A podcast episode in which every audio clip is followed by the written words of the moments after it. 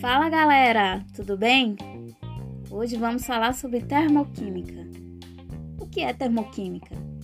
A termoquímica vai ser a parte da química que vai estudar a quantidade de calor envolvida nas reações químicas.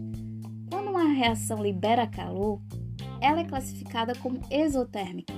A absorção de calor em uma reação faz com que ela seja endotérmica. A termoquímica basicamente vai estudar a transferência de energia em alguns fenômenos físicos, tais como as mudanças de estado da matéria. Nas reações químicas pode haver absorção ou liberação de energia. Essa transferência de calor é feita a partir do corpo que tem a temperatura mais alta para aquele que possui a temperatura mais baixa. Vale lembrar que o calor também é chamado de energia calorífica é um conceito que determina a troca de energia térmica entre dois corpos.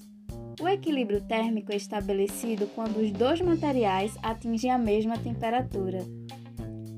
As reações endotérmicas são reações em que há absorção de calor. Dessa forma, um corpo absorve calor do meio em que está inserido. É por isso que a reação endotérmica provoca uma sensação de resfriamento. Por exemplo, quando a gente passa álcool no braço, o braço vai absorver o calor dessa substância.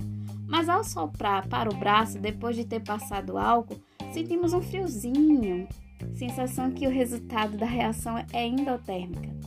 Já a reação exotérmica é o inverso. Trata-se da liberação de calor e assim a sensação de aquecimento. Por exemplo, se você está num acampamento, as pessoas colocam junto de uma fogueira para que o calor liberado pelas chamas aqueça quem está em volta. Então, esses foram exemplos de reações exotérmicas e endotérmicas que envolvem a termoquímica.